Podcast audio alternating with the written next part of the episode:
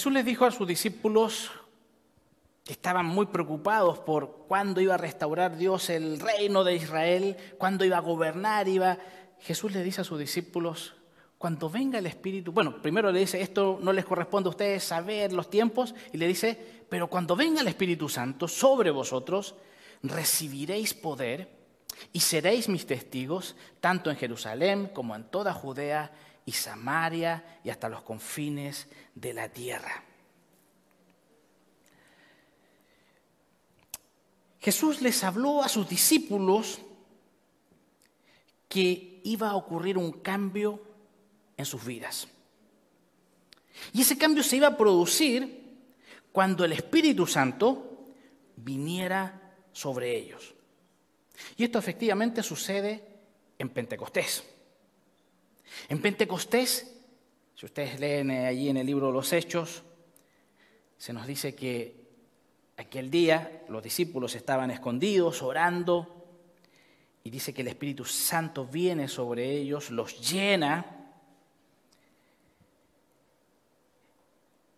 y experimentan ese, ese poder en ellos. Mi pregunta para hoy sería, ¿qué significa el poder del Espíritu Santo en los discípulos? Muchos creen que el poder que recibieron los discípulos fue poder para hacer señales y milagros y por supuesto para predicar el Evangelio. Pero fíjense que los discípulos ya habían hecho milagros antes de Pentecostés, mucho, mucho antes de Pentecostés. Dice Jesús que ya había enviado a sus discípulos a los doce y dice que ya les dio autoridad para expulsar a los espíritus malignos y a sanar toda enfermedad y toda dolencia.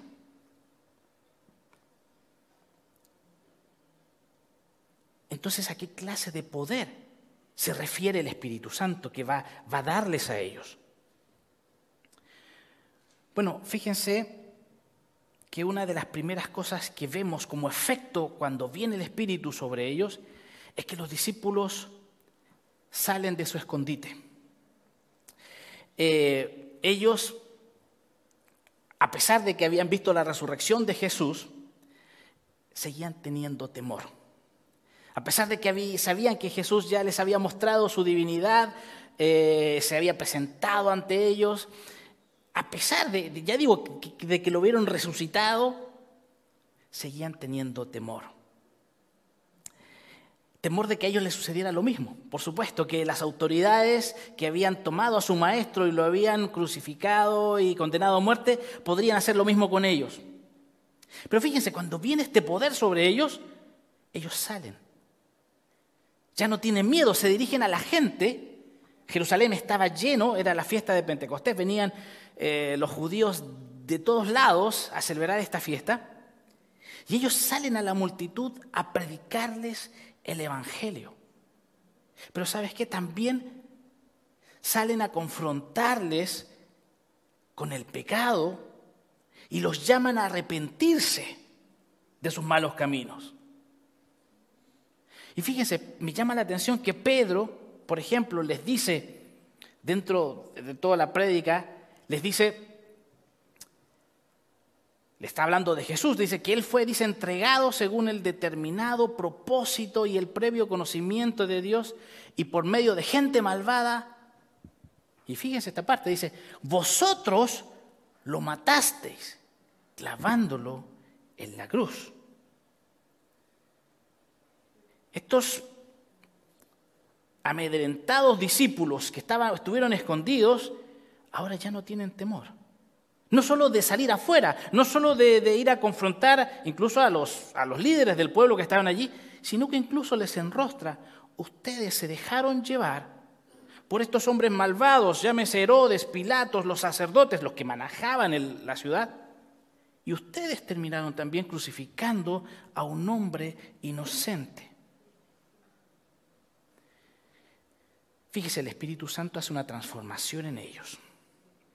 Y esto lo notaron los, los líderes. Dice que cuando estaban asombrados, cómo hablaban, hombres, dice que no tenían una preparación, estudios de la época como Pedro y Juan, que eran pescadores, ellos decían, estos se nota que han estado con, con Jesús.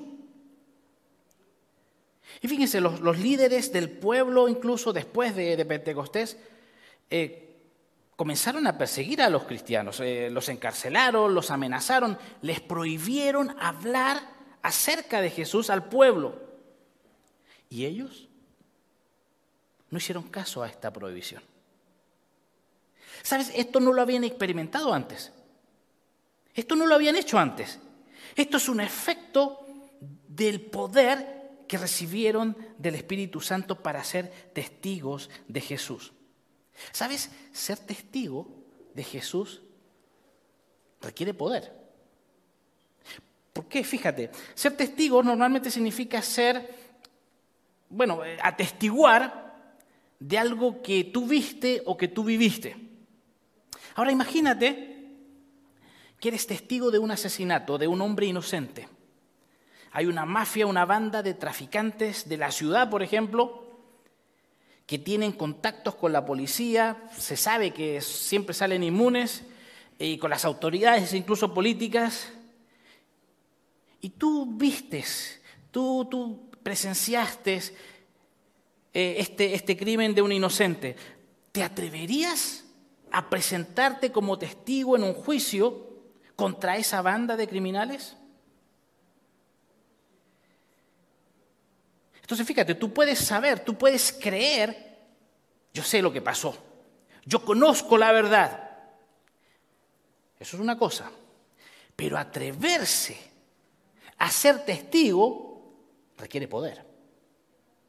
Y los discípulos lo hicieron ante esa banda de criminales, se atrevieron a ser testigos de Jesús.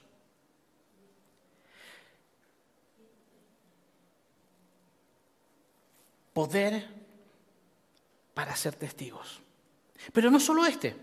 Fíjense que los discípulos eran personas tan normales que a pesar de que ellos sabían eh, y querían ser parte del reino de Dios que Jesús vino a inaugurar, ellos seguían pensando, concentrándose en sí mismos.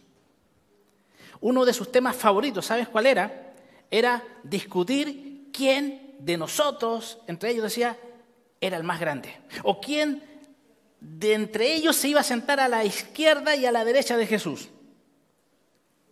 Estaban hablando del reino de Dios, pero entre, a pesar de eso, ellos seguían centrándose en sí mismos. Y bueno, Jesús les había enseñado que en el reino de Dios, dice, para ser grandes tenían que hacerse pequeños, tenían que humillarse, tenían que servir a los demás. Jesús se los había enseñado. Incluso no solo eh, con la teoría, se lo mostró con su propio ejemplo. Él, mismo se hizo, de todos los siervos que había en aquella época, se hizo el más pequeño, aquel que le lavaba los pies a todos, que era una labor que no la cumplía cualquiera, la hacía el siervo más, el, de menor categoría. Y Jesús dice que él se humilla, se ciñe, eh, y le lava los pies a sus discípulos para mostrarles que en el reino de Dios hay que hacerse pequeños. En otra ocasión les trae a un niño y le dice, para hacerse, para entrar al reino de los cielos tienes que ser como un niño. Bueno, hoy en día los niños tienen derechos. En aquella época los niños no, contaban mucho en realidad. Pero Jesús le dice, mira, así hay que ser, humildes. Incluso eh, eh, sin valor, por así decirlo. Pero ellos seguían pensando. Y le preguntan, después de la resurrección van y le dicen, Jesús, eh, ¿cuándo vas a restaurar? ¿Cuándo va otra vez el reino de Israel? ¿Va a estar establecido? Porque ellos querían su parte allí. Bueno, si seamos honestos, a nosotros hoy en día también nos cuesta servir. Pensar en los demás, ¿sí? No sé, no sé a ustedes, pero vivimos en una sociedad muy egoísta, muy individualista. Y donde todos buscamos el, bienestar personal y, el de los nuestros, por supuesto. Donde quizás sí me comprometo a servir, pero siempre que los demás también sirvan. Eh, porque incluso aquí en la iglesia puede ser que, que a veces nos pasa, nos da, vivimos el síndrome de Marta, ¿se acuerdan? ¿No? Eh, estamos sirviendo a Jesús y todo, pero a María no está sirviendo. Entonces reclamamos, ¿cómo? Yo estoy sirviendo y, ¿qué pasa con María? ¿Se da cuenta? Luchamos con esto. Nosotros también necesitamos poder para salir de nuestro egoísmo, para salir de, enfocarnos solo en nosotros y darnos cuenta de las necesidades de los demás. Después de Pentecostés, Pedro y Juan se dirigen al, al templo en Jerusalén, como lo hacían de costumbre en realidad. Pero esta vez fue distinto. Esta vez van al templo y vieron al cojo que siempre lo veían, siempre veían a un cojo que estaba ahí sentado a la puerta de la hermosa y pidiendo limosna. Pero esta vez no fue como aquella vez, como las otras veces. Esta vez lo vieron con ojos distintos, esta vez se compadecieron de él. Y no tenían dinero para darle,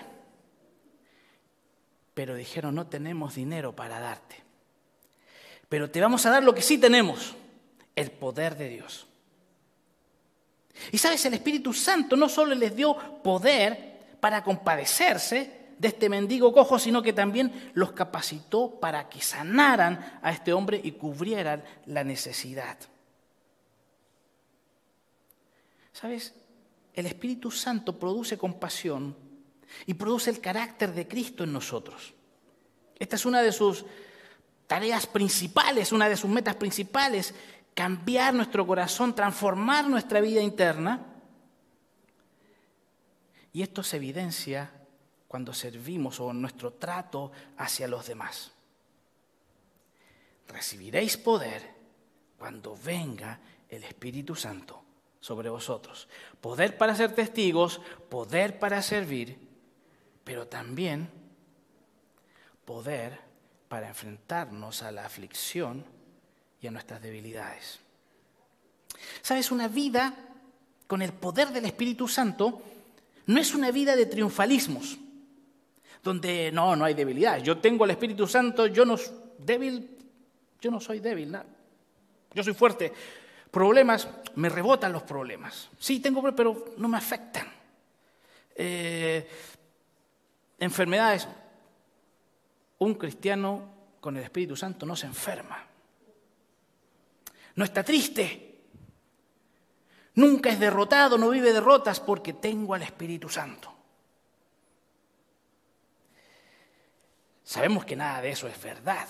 Nos gustaría, nos gustaría que fuera así. Algunos incluso han creado una teología que, que, representa una vida así, supuestamente. Pero fíjense, en la vida de Pablo vemos todo lo contrario. Y puede que nos sorprenda a veces. Si, nos fijamos bien en los detalles, puede que nos sorprenda porque Pablo experimentó debilidad y aflicción, teniendo el Espíritu Santo en él. Pablo antes de llegar, por ejemplo, a la iglesia de Corinto, había estado predicando en Atenas. Y al parecer su experiencia en Atenas no fue muy satisfactoria. Pareciera que con los filósofos eh, griegos no les fue bien. Algo leemos en los hechos, pero pareciera que algo, algo más pasó. Eh, algo que no esperaba. Y saben, esto le afectó fuertemente a Pablo. Emocionalmente lo afectó, tanto así que él experimentó debilidad.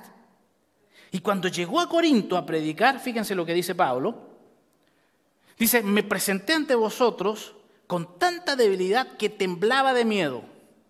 No os hablé ni os prediqué con palabras sabias y elocuentes, sino con demostración del poder del Espíritu, para que vuestra fe no dependiera de la sabiduría humana, sino del poder de Dios. Pero fíjense, dice, me presenté ante vosotros con tanta debilidad que temblaba de miedo.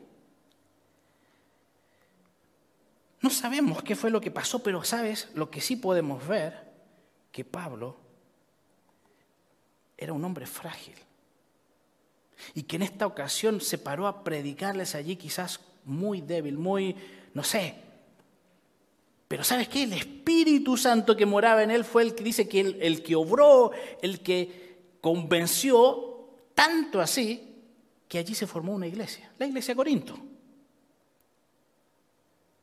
A pesar de la debilidad de Pablo.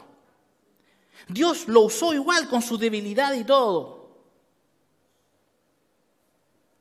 En otra ocasión, vemos que Pablo también sufría por algo, no sabemos exactamente qué, los detalles, pero Pablo tenía un problema que lo afligía, una debilidad que lo afligía. Y le había pedido a Dios, Dios, por favor, quítame, quítame esto, que líbrame de esto. Y se lo había pedido muchas veces. Pero Dios le contestó, te basta con mi gracia, pues mi poder, otra vez la palabra, pues mi poder se perfecciona en la debilidad. Sabes, Dios no le quitó a Pablo lo que le afligía, pero le dio poder para vivir con esa aflicción, con aquello que lo afligía. Le dio poder incluso para gozarse en medio de aquello que, que a él lo afligía.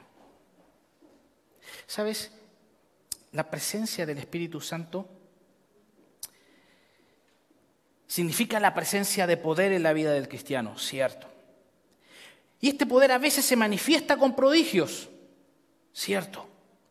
Pero en otras ocasiones se manifiesta con la presencia de gozo, un gozo profundo y esperanza en medio de las aflicciones. Así como al principio hablábamos de, Philip eh, Mickenberg, que él decía que no era fuerte,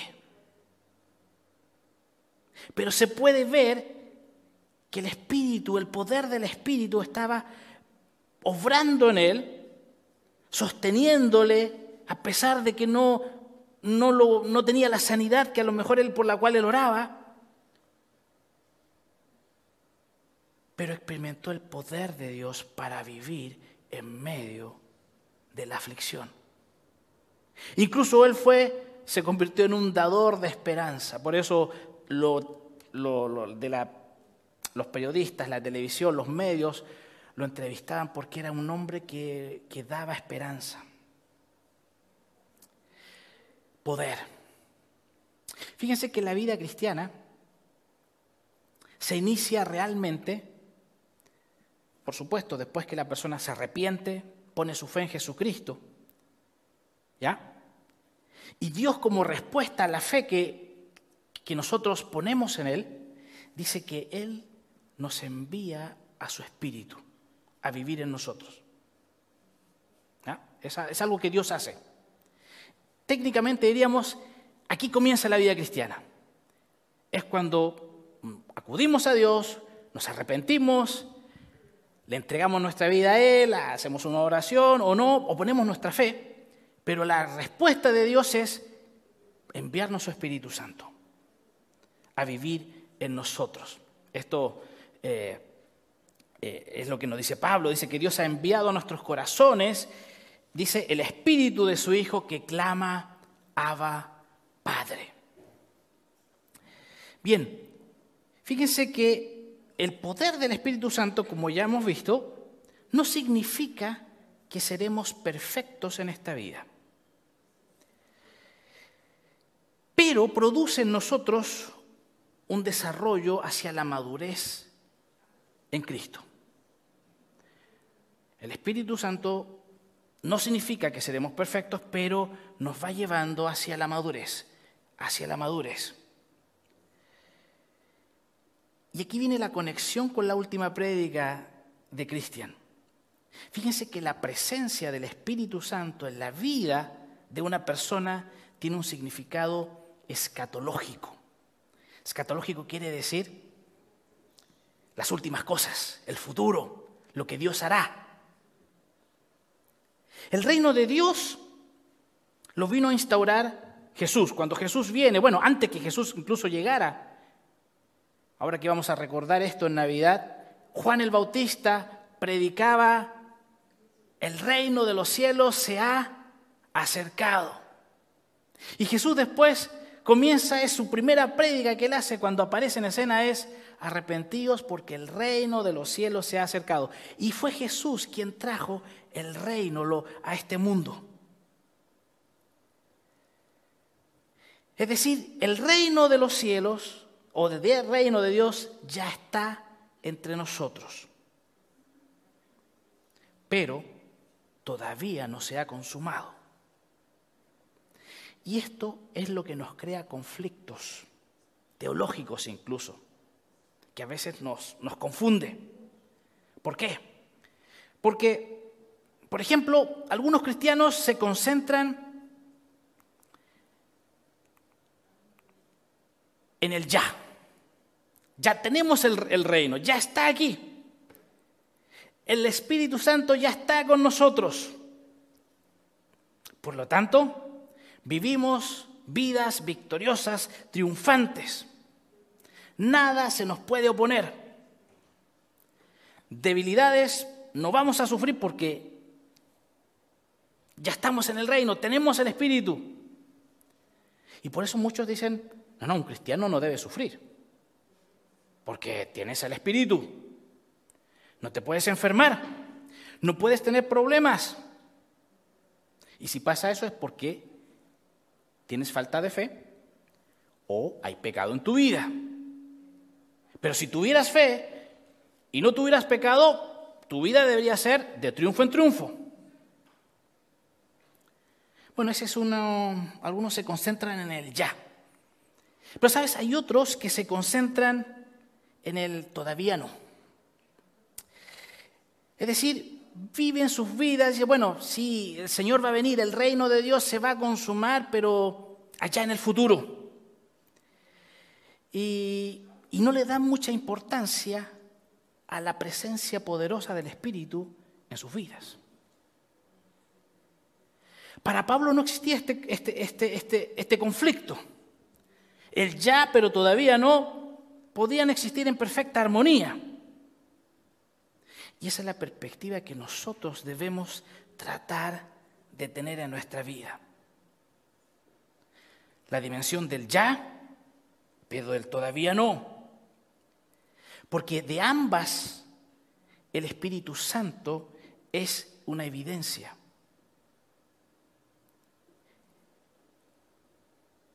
El Espíritu Santo es la evidencia de que el reino de Dios ya está aquí. Dios ha comenzado su obra poderosamente en este mundo. Dice la Biblia que el Espíritu Santo, dice, nos guía a toda verdad, convence al mundo de pecado, capacita a los cristianos, les da dones e incluso el Espíritu Santo hace milagros. Pero es cierto, todavía no, todavía no se ha consumado. Por eso Jesús nos dijo, ustedes tienen que orar y pedir, venga tu reino, hágase tu voluntad en el cielo, eh, en la tierra como se hace en el cielo. Por eso aún vamos a experimentar dolor y sufrimiento. Por eso aún vamos a tener que luchar con nuestras debilidades, incluso con el pecado, con nuestra imperfección. Porque si bien es cierto, ya el Señor nos ha dado su espíritu, pero todavía no se ha consumado en el reino, todavía no se ha consumado todo. En esta, en este, ¿cómo llamarlo? En esta escena intermedia en la que nos encontramos,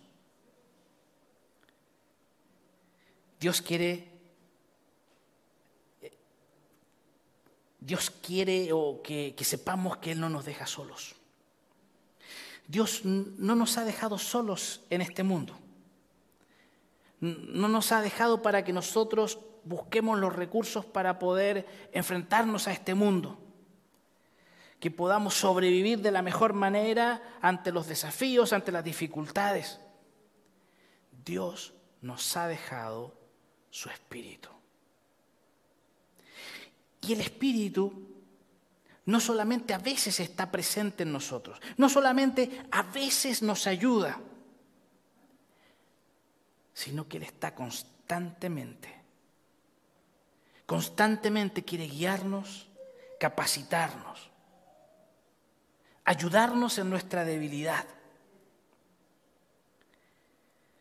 Por eso se habla de que el Espíritu Santo en realidad es un adelanto, es la garantía de que Dios va a cumplir lo que Él ha prometido. Lo que Él ya comenzó, lo va a terminar. ¿Y cuál es la señal de que va a ser así? ¿Por qué podemos estar seguros de que va a ser así? Por el Espíritu Santo que Él ha derramado en sus hijos. Todavía no, pero va a ser completo. Es un adelanto, es una prueba, es, ¿cómo decirlo? Es saborear la eternidad, la presencia del Espíritu Santo en nosotros.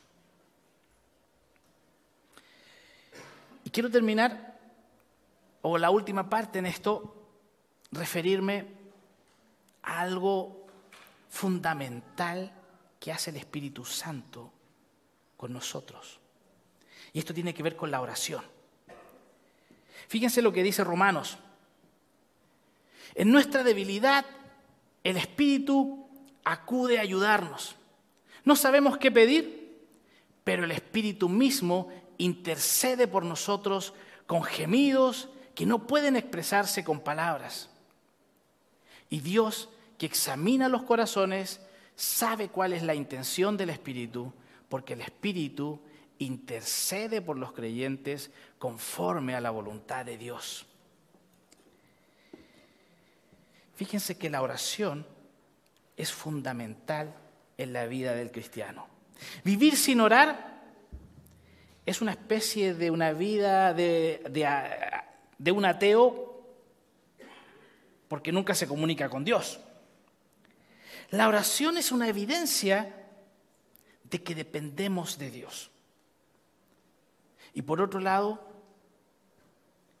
que reconocemos nuestra debilidad, que necesitamos la ayuda de Dios. Y fíjense que este aspecto en nuestra vida ha experimentado un cambio con la venida o con la llegada del poder de Dios para, para los cristianos. La oración no es, no es solamente un clamor de alguien que está desesperado y ora a Dios para pedirle su ayuda. Tampoco la oración es una lista de peticiones que le llevamos a Dios para que Él obre y responda. ¿Sabes? La oración a partir de Pentecostés es un evento donde Dios mismo actúa a través del Espíritu Santo. Fíjate, en nuestra debilidad el Espíritu acude. No sabemos qué pedir, pero el Espíritu mismo intercede por nosotros con gemidos que no pueden expresarse con palabras. El Espíritu intercede por los creyentes conforme a la voluntad de Dios. Sabes, a veces en nuestra debilidad, ¿cuántas veces nos hemos encontrado que no sabemos qué pedirle a Dios? ¿Cuántas veces tengo una situación, pero ni siquiera sé qué pedirle a Dios? Pero no te preocupes. Tú no sabes qué pedir. El Espíritu Santo sí. El Espíritu Santo sabe lo que Dios quiere, lo que nos conviene. ¿Y qué implica esto? Implica que debemos depender más en nuestra oración del Espíritu. Fíjate, Pablo les dice a los creyentes, orad en el Espíritu. Interesante, ¿cómo es eso? Orad en el Espíritu. En todo momento con peticiones y ruegos. ¿Te das cuenta? Al encontrarnos en la oración nos encontramos con Dios sabiendo que el Espíritu intercede por nosotros. Está allí para, para interceder por nosotros incluso. Y por otro lado, y yo sé que lo has experimentado seguramente, sabes que hay situaciones que escapan de la sabiduría humana, que escapan del poder humano. Por eso a veces no sabemos qué pedir, no sabemos qué hacer. Pero recuerda que la batalla entre el bien y el mal también es una lucha sobrenatural. Orar es confiar en lo que hay que hacer. Y confiar en Dios produce esperanza. cualquiera que sea la situación. Y yo te quiero animar a eso. Te quiero animar en esta tarde a que ores con el poder del Espíritu en tu vida. A que confíes en Dios. No importa la situación que sea, confía en Dios porque confiar en Dios va a traer esperanza de que Él se va a hacer cargo, de que Él va a obrar. Y sabes que cuando confiamos en Dios, Dios actúa. No porque movemos la mano de Dios. Digo, cuando confiamos en Dios. No me malentiendas, no estoy diciendo que Dios te va a dar todo lo que tú quieres porque le pides con fe. No he dicho eso, he dicho, cuando confiamos en Dios, Dios actúa.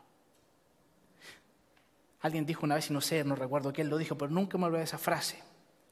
Si hay algo que Dios dice no puede hacer, es decepcionar nuestra confianza en Él. Cuando tú confías en Él, Él se va a encargar. A lo mejor nos va a dar otra cosa que no le estamos pidiendo, pero Él se va a encargar de que Él va a ser lo mejor para ti. Cuando confiamos en Él, Dios va a obrar. Y te quiero invitar en esta tarde y en este momento que te pongas de pie y vamos a orar. Si hay una situación en tu vida que no tiene en el momento claridad, ni siquiera sabes qué pedirle a Dios, Oremos juntos en el Espíritu en esta tarde. Confía que el Espíritu Santo va a interceder por ti en este momento ante Dios. Le va a pedir a Dios lo que quiere que Él haga, lo que debe hacer, lo que es mejor. Confía en Dios, como dijo Zacarías allí, no con ejército, ni con fuerza, sino con mi espíritu, ha dicho el Señor. Vamos a orar.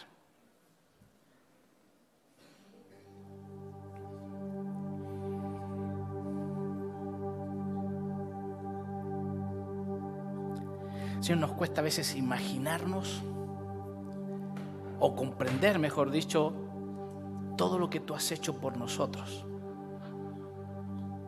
Porque no solamente enviaste a tu Hijo a morir por nosotros, sino que también nos has no nos has dejado solos en este mundo. Tú quieres que vivamos una vida, Señor, contigo. Nos has dejado el poder de tu Espíritu Santo en nosotros. Y aunque todavía no se, no se ha consumado todo lo que tú vas a cumplir,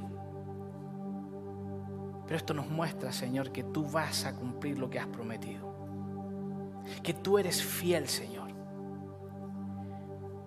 Gracias que tenemos al Espíritu Santo. Gracias que Él puede ayudarnos a sobrellevar nuestras debilidades, a levantarnos de las derrotas, a arrepentirnos cuando hemos hecho cosas que a ti no te agradan, Padre. Gracias que también podemos ser testigos eficaces, valientes en este mundo.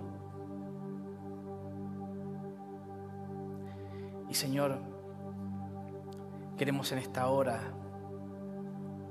encomendarte nuestra vida. Y queremos entregarte también nuestras preocupaciones, estas situaciones y circunstancias que no tenemos ni siquiera una solución, ni siquiera a lo mejor sabemos qué pedirte. Pero gracias que el Espíritu Santo intercede por nosotros en este momento. Que intercede por nosotros y sabe pedirte a ti lo que más nos conviene. Y queremos confiar en ti en este momento. Queremos descansar en ti de la, cualquier carga que hayamos traído, cualquier preocupación que nos ha seguido toda esta semana. Ahora queremos descansarla entregarla, Señor, en ti confiados en que tú te harás cargo, en que el Espíritu nos ayudará a seguir adelante y en que el Espíritu intercede por nosotros ante ti. Amado Dios, te alabamos a ti y queremos adorarte en este momento porque tú te lo mereces, porque tú nos has amado, porque tú te has preocupado, Señor, de, no dejarnos solos en este mundo, porque tú te preocupas de, de llevarnos adelante, de cumplir tus propósitos en nosotros. Amén. Siempre ando feliz cada día, pues Jesús el medio, la salida. No hay más problemas que no pueda soportar, pues Jesús el medio de su eterna.